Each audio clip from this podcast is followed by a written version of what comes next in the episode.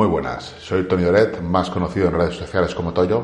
Me dedico a preparar tanto a culturistas de competición como a gente que simplemente quiere mejorar su físico, ya sea ganar masa muscular, perder grasa, en definitiva conseguir un físico más atlético y musculado. En este vídeo vamos a ver el press de banca. Vamos a ver dos maneras de hacer el press de banca, con los pies apoyados en el suelo como la imagen A y con la cadera flexionada como la imagen B. Y vamos a ver qué tipo de press de banca activaría más el pectoral según los resultados de un estudio que se hizo el año pasado.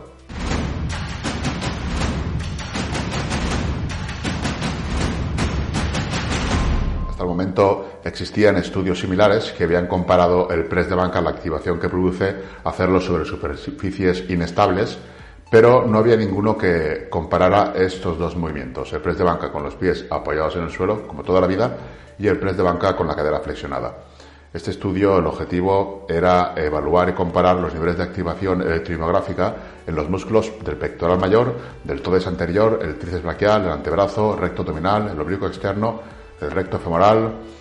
Todo esto durante el press de banca horizontal en las dos posiciones, la posición A y la posición B.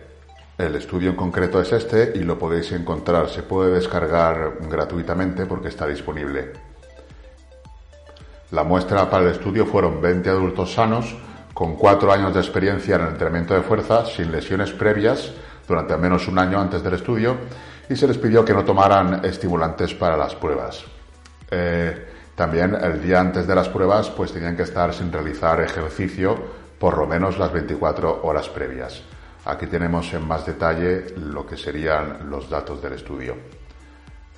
Podemos ver que la edad era unos 22 años, eran jóvenes, con una desviación estándar de 3 años, y lo que más nos interesa quizá es el 1RM del Press Banca, que era de unos 85 kilos con una desviación estándar de 12,8 kilos. El procedimiento, en resumidas cuentas, fue hacer una sesión de toma de contacto, revisión de técnica y medición del 1RM y en una segunda sesión ya se midió la activación muscular por electromiografía lo que se hizo fue hacer una serie al 60% de 1RM, tanto con los pies apoyados en el suelo como con la cadera flexionada. Y aquí estarían los resultados. Las barras negras corresponderían al press de banca con los pies apoyados en el suelo y las barras grises corresponderían al press de banca con la cadera flexionada.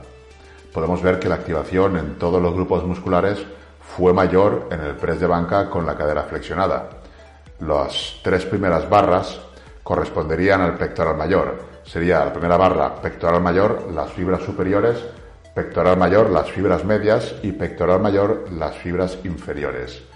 Luego tendríamos AD, que correspondería al deltoides anterior, TB, que correspondería al tríceps braquial, FA, que correspondería a los antebrazos, RA, que correspondería al recto abdominal, y EO, que correspondería al oblicuo externo, y RF al recto femoral.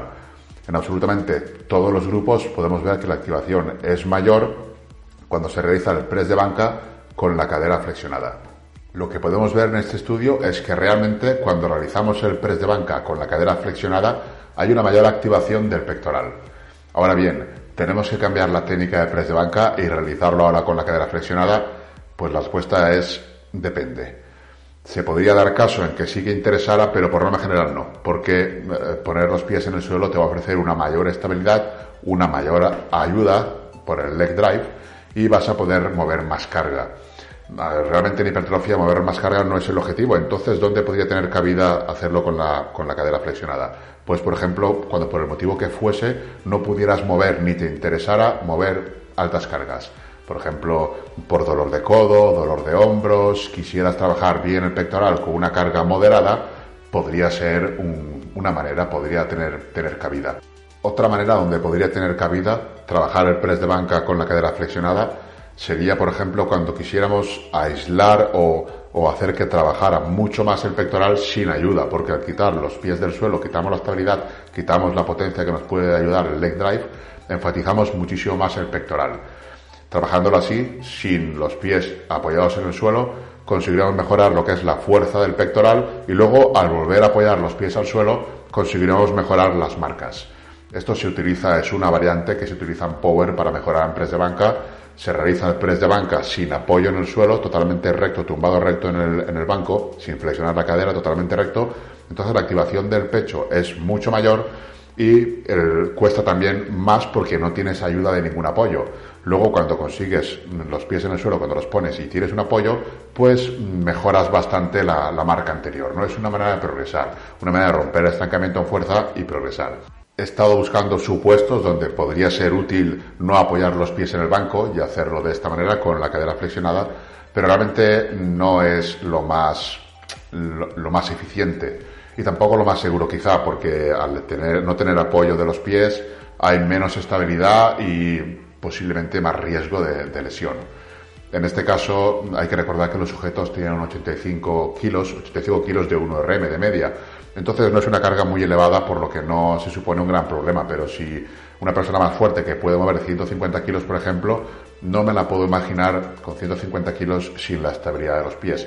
Tiene que ser un levantador experimentado que sí que use la técnica de, poner el cuerpo recto sin apoyo en los pies, pero que con total control, no estar con la cadera flexionada sin equilibrio. Aparte que no está demostrado que sea mejor para la columna esa posición. Entonces realmente, aunque haya más activación, no sería un recomendable hacerlo de esa manera, por lo menos desde mi punto de vista. Luego tenemos el tema de que active, haya más activación en otros grupos musculares. A nosotros nos es irrelevante porque para que se produzca hipertrofia no basta con activación, tiene que haber una reclutación de fibras, de unidades motoras bastante, bastante elevada y que haya un buen estímulo. Este tipo de activación no genera un buen estímulo. El estímulo con ese ejercicio lo queremos en el pecho y todo lo demás realmente nos sobra.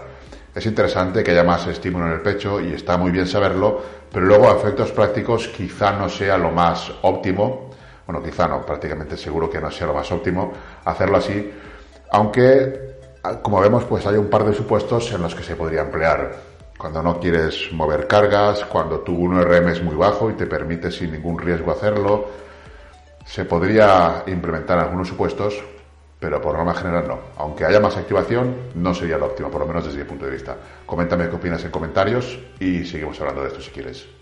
Un saludo.